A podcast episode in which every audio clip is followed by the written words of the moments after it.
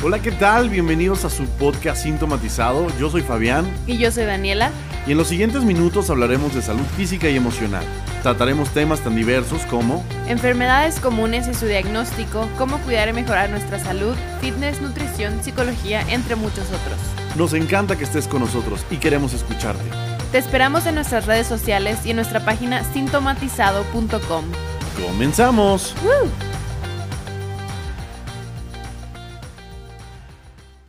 Hola, ¿qué tal? ¿Cómo están? Sean todos bienvenidos a otro episodio de su podcast Sintomatizado. ¿Cómo estás, Dani? Hola, todo muy bien, gracias. ¿Y tú?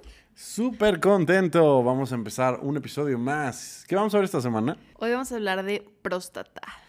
Próstata. ¿Hay alguna razón en especial?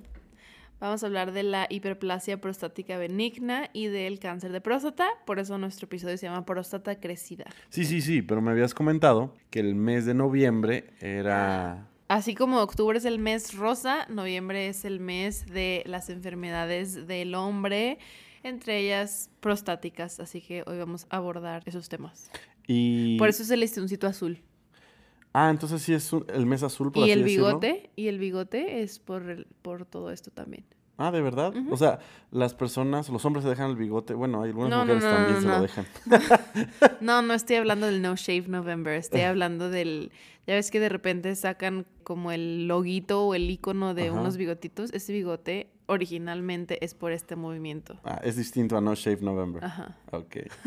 Digo, no sé si No Shave November venga de eso, pues, pero. A ti casi no te sale. todos modos, sí, no, no tengo nada que quitarme. O que dejarme. Bueno, perfecto. Vamos a hablar un poco sobre cáncer de, no, perdón, próstata crecida, Ajá. que es totalmente diferente. Hiperplasia prostática. Ok, creo, creo que es algo que como hombres, desde que somos adolescentes, pues hasta bromeamos con eso, ¿no? De hecho, hay quien dice que hay que jotear 10 minutos diarios para que no se, te salga todo a los 40. Que no se te acumule. Para que no, exactamente, para que no se te acumule a los 40. Y ese es un chiste desde la secundaria, muy relacionado al tema de que cuando nosotros cumplimos 40 años, los hombres, se nos tiene que hacer un examen. Ya casi llegas. me falta mucho, como 20 años. Ah, bueno, el chiste es que a los hombres a cierta edad se les tiene que hacer un examen rectal para tocar su próstata. Y esto debido a la próstata crecida, ¿cierto? Así es. Ok, bueno, ya que hablamos un poquito del antecedente que todos tenemos, para que hagan conexión las personas que en algún momento han escuchado este chiste o algo así. Platícanos un poco, Dani, ¿qué es la situación de la próstata crecida? Bueno, para empezar, la próstata, para los que no sepan, es una glándula que produce el líquido seminal. Entonces, haz de cuenta que es como una naranja o es una bolita que está atrás de tu uretra antes de tu vejiga. Entonces, al momento de crecer por una hiperplasia prostática benigna, lo que puede hacer es que obstruye el flujo urinario entonces empiezan a tener la sintomatología clásica. O sea, hay pacientes que se tapan y que no pueden hacer pipí o que tienen disminución del chorro y toda la sintomatología que esto abarca, que más adelante vamos a hablar. Momento, momento, momento. Para todos los que no entendemos los tecnicismos, vamos a empezar desde cero. ¿La próstata es una glándula? Sí. Ok. ¿Y qué tamaño más o menos tiene? Porque dijiste es como una manzana, como una naranja. No. ¿Es, el tamaño de una naranja? No, no, no, no, me refería a solo la forma. La ah, próstata es chiquita. Algunos lo relacionan con el tamaño como de una nuez, por ejemplo.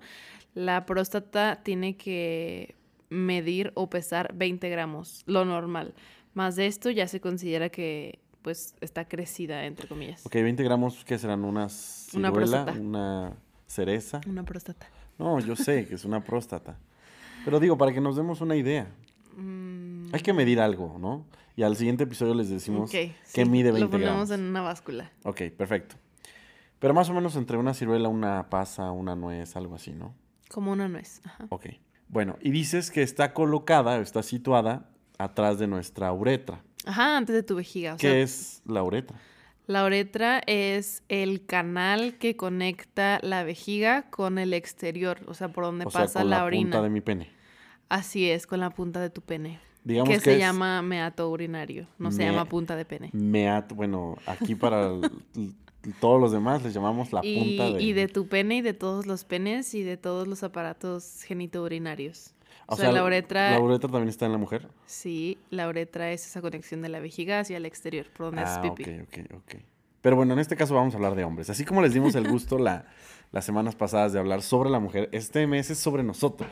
Ok. Ok, entonces en esta ocasión vamos a hablar entre la, la conexión o la tubería que existe entre la vejiga, que la vejiga es donde se almacena la, orina.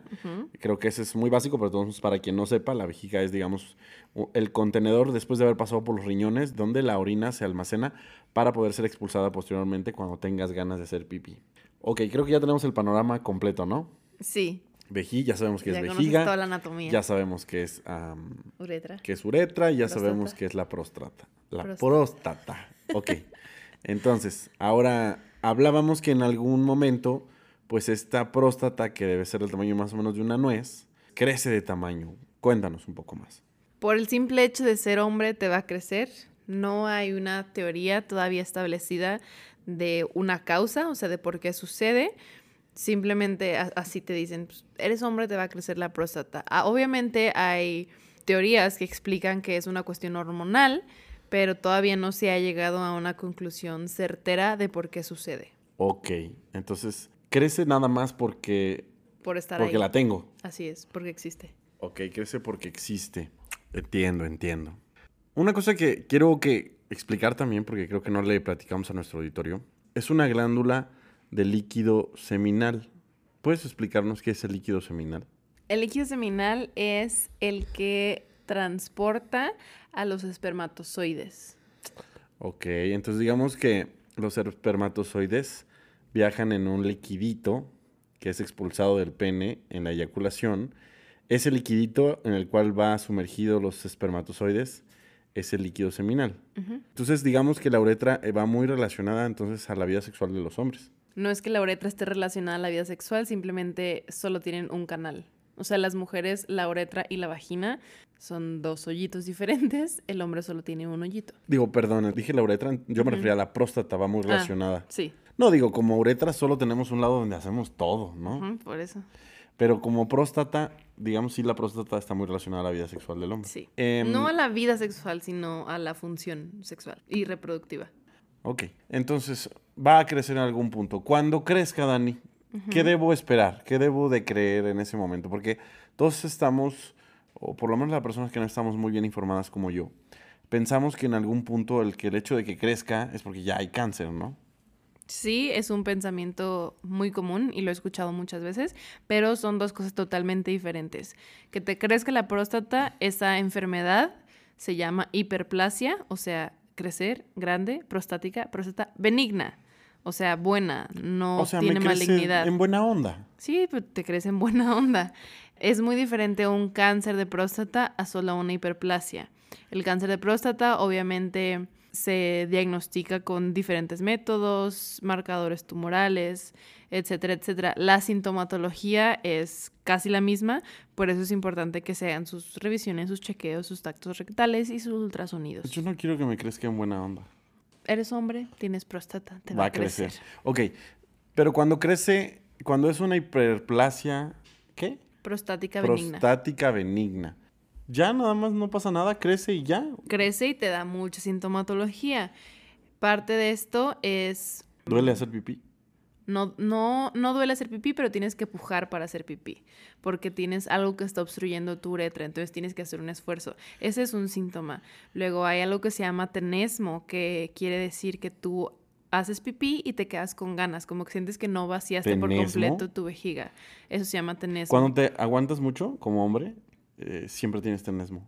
Siempre terminas con la sensación de, ay, falta poquito y no, no falta poquito. Pero es porque te aguantaste mucho. O tal vez es porque ya te estás acercando No es cierto, lo tengo, eso me pasaba desde niño, no, no, no es posible. Sí, ya sé, no es posible. De hecho, en las infecciones urinarias normalmente ese es uno de los síntomas también. Pero bueno, continuando con los síntomas, son siete síntomas. Pujo, tenesmo, que son los que mencioné. Frecuencia, o sea que tienes que estar yendo muchas veces a... Como si estuvieras embarazada. Nunca estaba embarazada, pero sí. Por eso, pero dicen que las embarazadas hacen mucha pipí. Pues sí, porque tienes un bebé que está aplastando tu vejiga, entonces a cada rato quieres ir. Con una prostatota. Ajá. Oh, no, no, no. en todo tu útero. Sí, yo tengo una duda. Dime. Imagínate, si de por sí hay gente que se ex- cuando se extriñe puja para hacer pupú, pujar para hacer pipí, yo creo que es el colmo, ¿no? Pues sí, pero hay veces que tienes ahí una bolota Yo que no jamás te he deja. pujado para hacer pipí. Qué bueno, ojalá nunca lo tengas que hacer. Ojalá. Continuando con mis síntomas. Ok. Pujo, tenesmo, frecuencia miccional, chorro ¿Qué intermitente. es frecuencia miccional? Micción es la acción de orinar. O Ah, sea, ok. frecuencia miccional es que O sea, vas muchas veces. De ahí en adelante le puedo decir a, a mis amigos, voy a mixear o miccionar. Así Sí, sí, sí puedes decirlo, y, pero... y un médico me entendería. Ajá, solo no, no, no se usa. Ah, ok, está bien. Em, el chorro intermitente, o sea que tú hagas pipí, de repente tu chorrito pare y luego otra vez y luego pare y luego unas gotitas y así, ¿no? Esa es otra. Luego la urgencia miccional, que tienes que llegar corriendo al baño porque si no sientes que te haces. La disminución del calibre del chorro, o sea, esto normalmente se compara con cómo hacían antes, ¿no? O sea, de, de qué tan grueso es el chorrito. Y la nicturia, esto es las veces que te levantas a orinar en la noche. No. Esos son los síntomas normales de una hiperplasia prostática. Bueno, no normales, porque no es normal que tengas estos síntomas, pero es lo que presenta una persona con una próstata agrandada. ¿Y hay alguna forma de reducirla? Cuando solo es benigna esto. Sí, el tratamiento de elección es una cirugía que se conoce como resección transuretral de próstata, pero antes de llegar a la resección se pueden dar medicamentos. Los más comunes son tamsulosina y finasteride. La tamsulosina no reduce el tamaño de la próstata, pero sí hace que sus síntomas o sus efectos disminuyan. Y el finasteride sí hace que la próstata disminuya y también ayuda con la sintomatología. Entonces, normalmente se les da a los pacientes estos medicamentos. Si no les funcionan y si el paciente sigue con sintomatología, después se va a la resección transuretral de próstata. Normalmente, cuando esos pacientes se operan después de unos años, dicen, pero ya me operaron, ya me quitaron la próstata, ¿por qué me volvió a crecer? Y no es que te hayan quitado la próstata, simplemente lo que hacen es que el cistoscopio, que es como un instrumento que es de un palito que entra por la uretra con una camarita y ahí metes como el ganchito con el que vas a quitar la, la próstata, ¿no? Entonces, Entonces, si Vas. se quita, pero se quita sola, solamente la parte que estorba, o sea, solamente la parte que obstruye es lo que se quita en una resección. Entonces, obviamente, pues el paciente sale y está súper contento porque orina muy bien y su chorro como si tuviera 15 años y no pasa nada y después de unos años de repente empieza igual. Es porque ya le volvió a crecer, porque no se le quitó la glándula completa, simplemente la parte que obstruía. Pregunta, ¿esto se puede remover completamente o ¿La necesitamos forzosamente para algún Se puede proceso? remover completamente. Es porque alguien, ¿por qué a alguien solo le quitarían una parte? Porque no está indicada una prostatectomía radical en alguien que solo tiene una hiperplasia prostática. La Mm, prostatectomía radical es para los pacientes con cáncer. Ah, ok. Pero en caso de reincidencia, ¿ya me hacen la remoción completa? No te pueden volver a hacer otra RT, Ah, ¿cuántas me pueden hacer? las que sean necesarias. No. No, no, normalmente se hacen dos porque los, esto se le da a los pacientes ya grandes. Pero yo de- dejan de eyacular también ya si, Sí. si se las quitan, ¿no? sí, incluso ¿Y los... los- espermas se siguen generando? ¿Me Espermas se hacen con los testículos.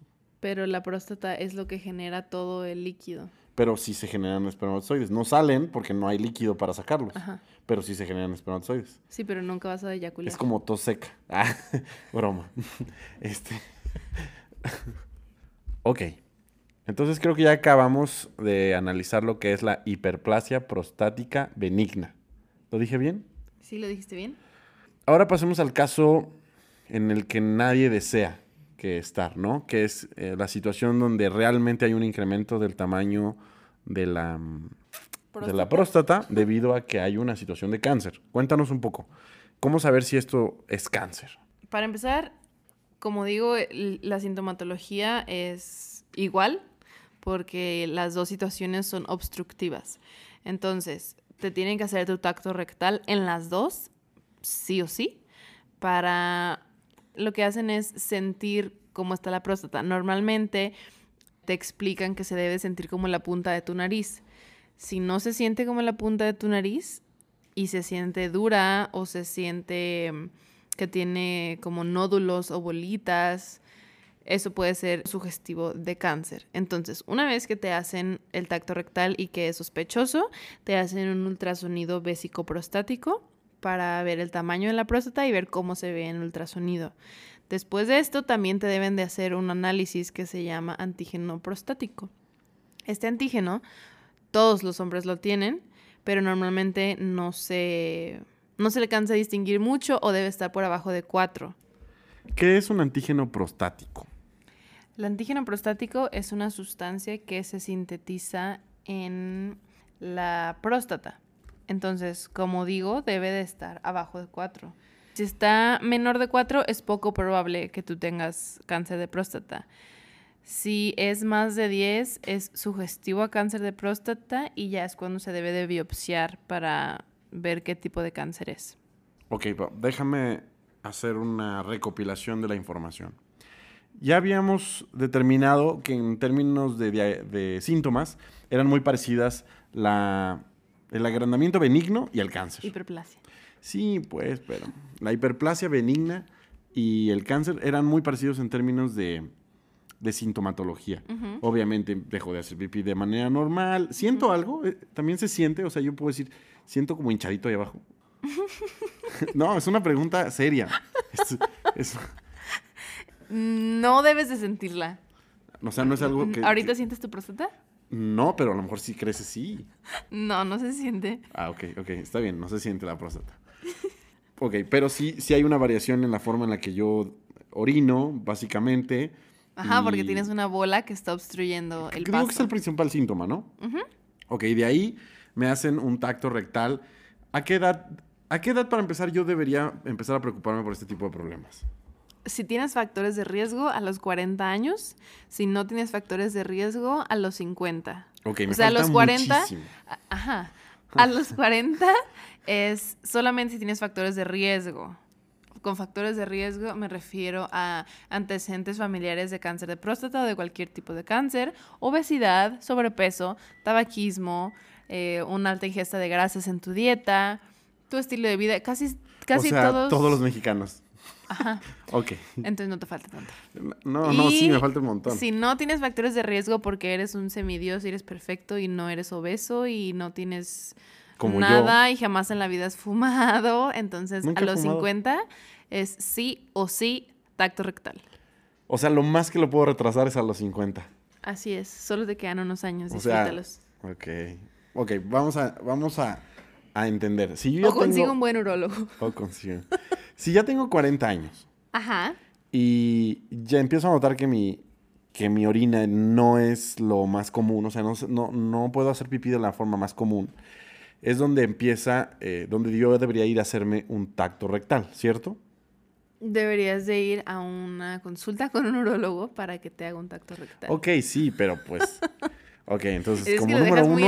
Ok, sí, tienes toda la razón. Se puede quedar muy ambiguo esto. Entonces yo saco una consulta con el urólogo más reconocido que pueda conseguir y con él... Y le explicas tu sintomatología y él te va a decir, ok, necesito hacerte un tacto para ver cómo es ¿Me lo hacen ahí mismo? Sí. ¿En caliente? En caliente. Pero, ¿y, si le pido que regresar mañana ya bañadito y todo? no, puede, no puede ser así.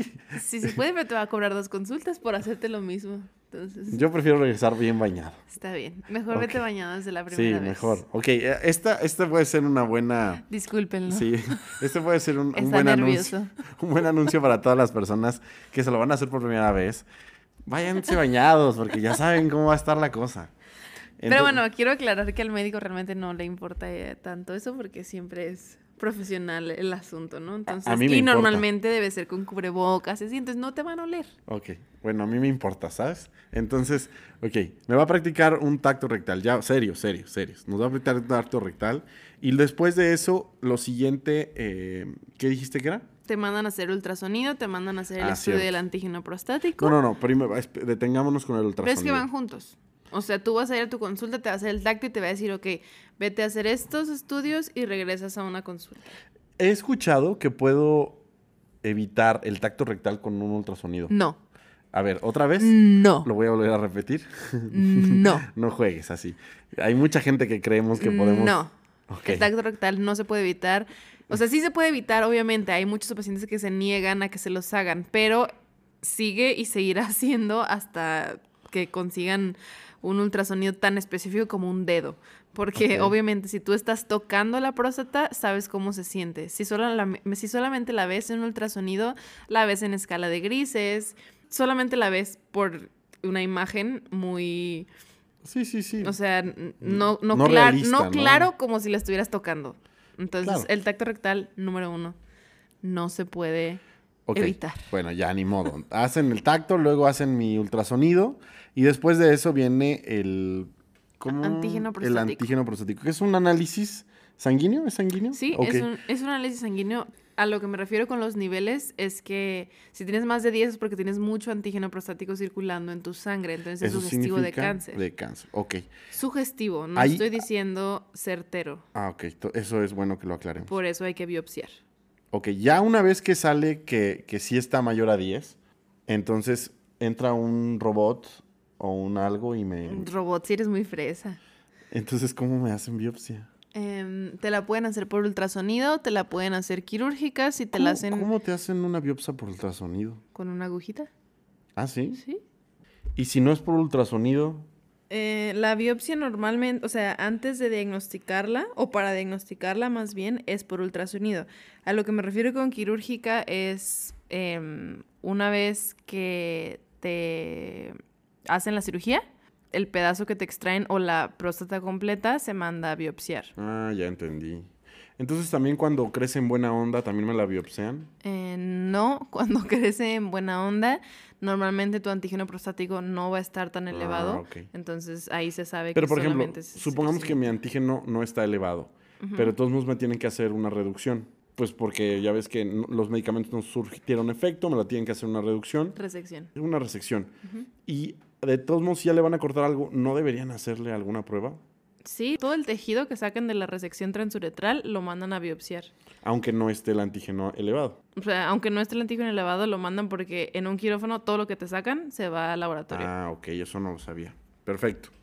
Ok, creo que ya logramos explicar la mayor parte. Entonces, era tacto rectal, ultrasonido, antígeno eh, prostático. prostático y el último, ¿o hay algo más? Tacto rectal, ultrasonido, antígeno prostático. Y bueno, la biopsia en caso de que el antígeno salga afectado o elevado. Perfecto, acabamos diagnóstico. Qué difícil fue esto. Pasemos a la estadística. Solo porque te ponen nervioso. Sí. Oye, ah, una pregunta adicional. ¿Hay alguna forma de que, de que de crezca de manera natural? ¿De que se reduzca su tamaño? ¿O no, ya es imposible? De manera natural no. Hay muchos pacientes que dicen que toman té y así, pero nunca he visto que funcione con té. O sea, una vez que te crece ya no se deshincha. No. Más que No está hinchada, solo crece. Y no, no descrece, más que con medicamento y no siempre. Y ya es cuando pasamos a la... Y ya es cuando te vas a la cirugía. Ok, perfecto. Acabamos eso. Hablemos de estadística. Quiero que le ayudemos a entender a nuestro auditorio qué tan ¿qué tanto problema puede ser para, para nuestro país y en general para, para nosotros? Porque, seamos realistas, como hombres, así como hablábamos de la probabilidad de las mujeres en el cáncer de mama y todo, que había grandes probabilidades por el estilo de vida de las latinas, de las mexicanas y, en general, pues, porque había muchos factores de riesgo, quiero que le expliquemos a los hombres eh, la importancia de revisarse de acuerdo a la estadística que tenemos. Ayúdanos un poquito. Ok, hablando primero de hiperplasia prostática, se presenta en la quinta década de la vida, es decir, a partir de los 40 años. Para los 80 años, el 95% de los hombres van a tener hiperplasia. O sea, casi todos. o sea, ¿no hay forma de escapar? No. Siendo mujer. ¿Y, ¿Y, entonces a poco a todos los hombres de 80 años les dan medicamento para eso? Solo al 95%. Ay, pues sí, pero son todos. Así es. ¿A poco todas las personas abuelitas Sí, es, es algo, o sea, por ser hombre y por envejecer, te va a crecer la próstata. Es como decir eh, a las mujeres que tienen que tomar calcio, así, o sea, sí o sí tienen que tomar calcio, el hombre sí o sí le va a crecer la próstata. Así como cuando dicen que la nariz y las orejas nunca dejan de crecer, la próstata también. A menos de que te la quiten, pues, pero... Mm, yo no había escuchado lo de las orejas. ok. Regresando a estadísticas. Exactamente.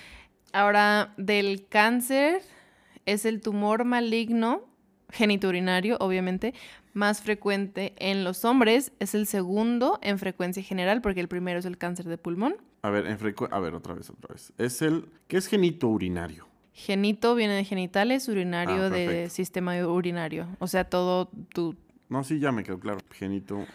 Pensé que era algo de genes, pero no, es de genitales, ¿no? Ajá, es de genitales. Ok. ¿Es el más frecuente en hombres? ¿Y qué significa? ¿Es el segundo más frecuente de manera general? ¿Te refieres a hombres y mujeres? No. No, me refiero a hombres porque el, el primero es cáncer de pulmón.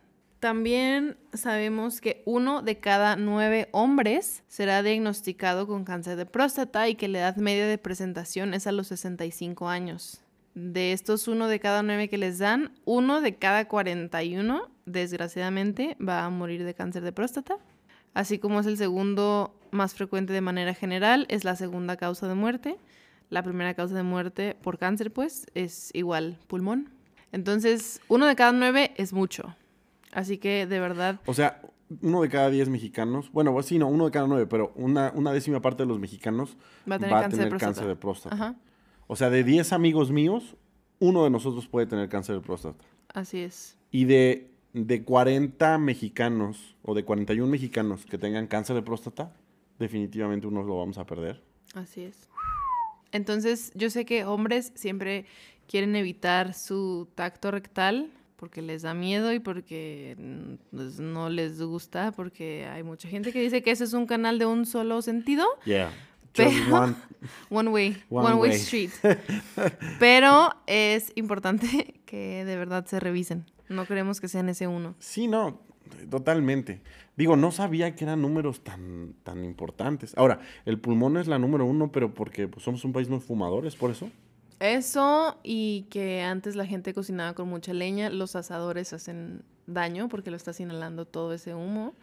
Eh, hay mucha gente que trabaja con sustancias que pueden inhalar. Hay mucho carpintero, inhalan acerrín, inhalan. Deja tú el acerrín, creo que acetato. Con el acetato les hace muchísimo daño. Pero bueno, otro episodio hablamos sobre cáncer de pulmón. ¿Te parece? Me parece. Bueno, yo veo que las, las estadísticas pues son alarmantes. Como hombres creo que tenemos que estar súper, súper conscientes de esta situación y pues ni modo. Lo que es es... Pregunta, ¿yo, ¿yo debiera irme a hacer algún chequeo antes de los 40, o sea, 39, 38, o me espero a mi cumpleaños 40 para hacerme el primero? ¿Tienes factores de riesgo? Pues todo el mundo tiene factores de riesgo. O sea, como planteaste los factores de riesgo, todo hombre en México tiene factores de riesgo. Te puedes esperar a los 40, al menos de que de, verdad tengas así de no puedo hacer pipí porque pujo y pujo y no me sale. Entonces, Ahora, supongamos que llego a los 40 y no tengo problemas de hacer pipí. Hago pipí como un campeón. ¿Puedo esperar a hacer mi examen? Sí, puedes esperar, pero si tienes 40 y tienes factores de riesgo, lo ideal es que vayas a que te hagan un tacto rectal y que te digan, todo está bien, Fabián, no pasa nada, vete, nos vemos el próximo año. ¿Cada año? ¿Cada año? Sí, debe ser cada año. Como un Papa Nicolau, así como a nosotros nos hacen un Papa Nicolau anual, también es que te meten algo. Pero cada año. Es lo mismo exactamente, solo son diferentes. Yo pensé que solo era una vez. No. Es no juegues, Nico. Es anual. ok. Auditorio, perdón, está muy asustado, nunca había hablado de esto. No, no, no tenía ni idea. La verdad, los números, pues sí, sí son importantes por lo que estoy viendo y, y pues la forma en la que que se diagnostica, pues todo el mundo lo sabíamos, pero no sabía que era anual. Ok, pregunta. Tengo 40, hago pipí como un campeón. ¿Por qué me la haría? O sea, tengo, entiendo que es mi responsabilidad por mi salud. Pero ¿por qué me la haría si no tengo problemas para hacer pipí? O sea, y se supone que si viene inflamada es porque tengo problemas de hacer pipí. Te la puedes no hacer, pero no es lo ideal, simplemente es por un control. Sí, si no tiene sintomatología es porque no ha crecido lo suficiente para que obstruya. Ah, ya entendí. Entonces podría estar creciendo, no necesariamente todavía obstruir mi orina, pero ya están en proceso. Y tú lo puedes detectar como médico antes de que llegue a, afectar mi orina y que, digo, ya sea demasiado evidente. Ajá, casi no pasa porque normalmente los pacientes retrasan su chequeo y siempre van ya que no pueden hacer bien. Entonces, cuando le dices, no, no los juzgo. Sinceramente, no los juzgo. No, claro que no, yo sé. Pero lo ideal es que lo hagan. Ok, hablamos sobre el tratamiento hace rato de la, del crecimiento buena onda, yo le digo. De la hiperplasia, ¿no? Y nos dijiste que es con algunos medicamentos y si no teníamos que hacer una retracción. Resección. Resección. Y bueno, si no, creo que en algún momento la remoción total, ¿no? Era un... La prostatectomía radical es para los casos de cáncer. Si no, si no tengo cáncer, eh, me van a hacer una cada que me, cada que tenga problemas otra vez, cada que tenga ¿Una qué? una reducción. ¿Resección? Una resección cada vez que yo tenga inflamación. O sea, yo no puedo decir en un momento, ya, ya me cansé de que me hagan. Sí, sí puedes decir. O sea, ya quítenmela. Sí puedes, pero a lo que voy es que normalmente los pacientes con estos problemas prostáticos son pacientes mayores. Entonces se hacen no sé, una resección a los 65 años, pasan 10 años, se le hace otra a los 75 y después hay unos pacientes que fallecen antes de los 80 años, no por la hiperplasia obviamente, simplemente porque es el curso de la vida. Entonces ya no llegan a una tercera. Supongamos que alguien entre sus 50 y sus 60 o sus 40 y sus 60 tuvo muchos problemas de, digo, era la benigna, pero le creció en varias ocasiones. Sí puede pedir que se la quiten, o sea, puede decir, oigan, ya me rindo. ¿Sí, no? Sí, pero haz de cuenta que lo que tarda, o sea, después de una buena resección, lo que tarda en crecer es aproximadamente entre 5 y 7 años. Por eso te digo que hay pacientes que operan a los 65 y luego les vuelve a salir y lo vuelven a operar y después, pues, ah, ya no Entonces, No es tan como común, ¿no? Ajá, no. Ok, bueno, y pues el tratamiento de la situación donde realmente sí me dio cáncer. Creo que no, no, no nos lo comentaste. Prostatectomía, ahí sí te quitan la próstata. Y quimios, ¿no? O bueno, lo, otra vez platicábamos que no necesariamente son mm. quimios, que también es radioterapia o quimioterapia. Ajá, todo depende del tipo de cáncer, pero normalmente en cáncer de próstata es prostatectomía y hay varias técnicas. Ahorita hay una que es pues más novedosa, que es con la técnica del robot Da Vinci, que está bien padre. Si pueden buscar un video en YouTube o algo así del Da Vinci, de verdad yo estoy enamorada de ese aparato.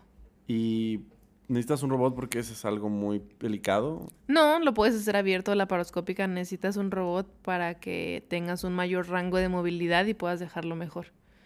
Pero ¿A qué te refieres con dejarlo mejor?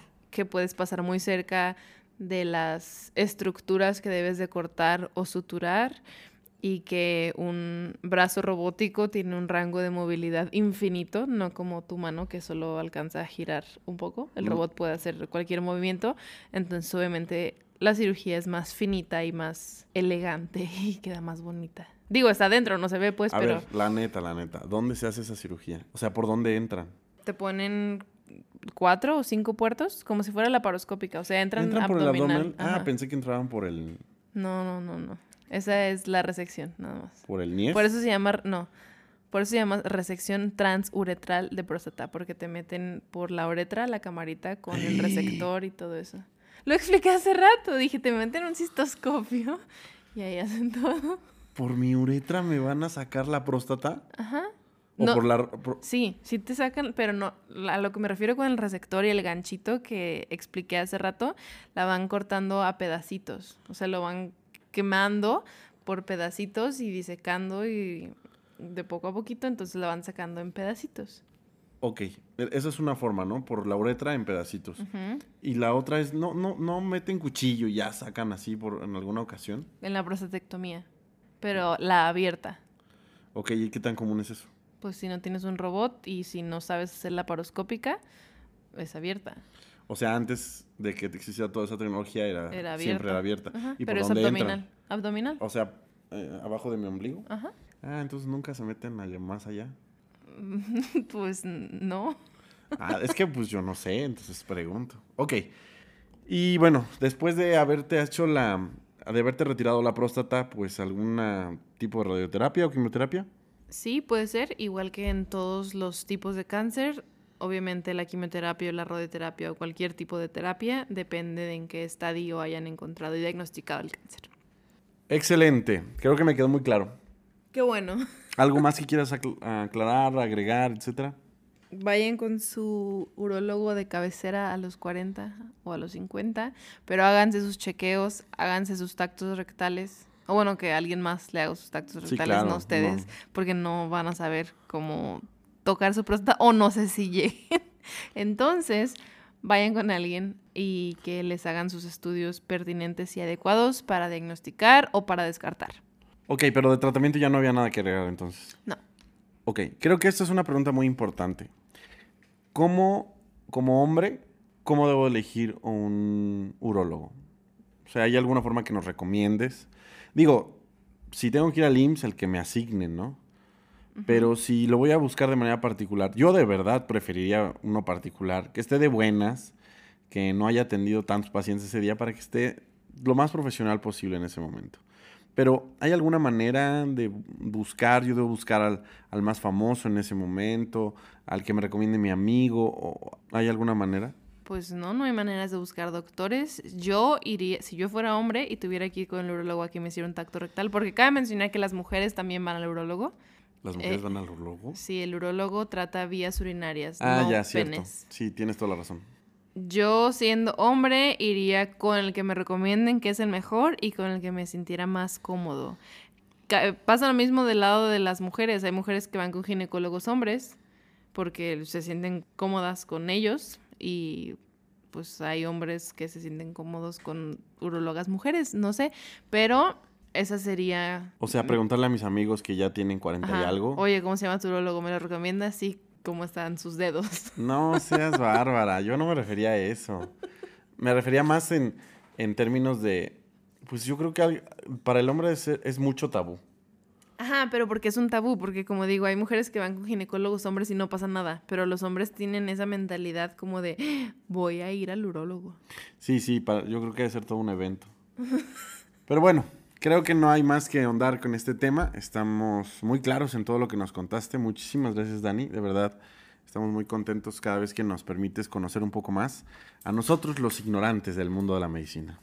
Gracias a ti por preguntar cosas y ayudarnos a explicarles a todo mundo. Nos vemos la siguiente semana. Adiós. Chao. Qué episodio tan interesante, Dani. Muchísimas gracias. De nada, espero que no te haya asustado. Claro que me asusté, pero pues tengo otros 30 años para preocuparme. Ajá, ok. Pero bueno, a todo nuestro auditorio queremos recordarles que esto es un tema importante. Sé que nos reímos, sé que bromeamos en este episodio, pero, tenemos que entender, sí, tenemos que entender la seriedad de esta situación, así como de todas las enfermedades que hemos hablado anteriormente. Tenemos que cuidarnos, tenemos que hacernos los chequeos necesarios. Ni modo, pase lo que pase y cueste lo que cueste, porque la vida no tiene precio, ¿va? Y como se les he dicho siempre, tomar decisiones anticipadas y oportunas nos van a salvar de, muchas lamentaciones. Así es. Ok, Dani, ¿qué podemos hacer si tenemos alguna duda sobre este tema? Para cualquier duda que tengan o si tienen alguna inquietud, quieren preguntar algo, cualquier cosa que se les ocurra, nos pueden encontrar en www.sintomatizado.com. Ahí tenemos un equipo de médicos dispuestos y listos para ayudarles. También nos pueden seguir en nuestras redes sociales. Estamos en Instagram, en Facebook y en YouTube. Y si tienen alguna duda de cómo elegir a su urólogo, búsquenos a nosotros. Dani conoce muchísimos urólogos. Muy buenos, a mm. todos se los puedo recomendar. Exactamente, entonces creo que es un gran beneficio tener esta plataforma. Así es. Muchísimas gracias, nos estamos viendo la siguiente semana. En un episodio más. De su podcast favorito. Sintomatizado. Chao. Bye.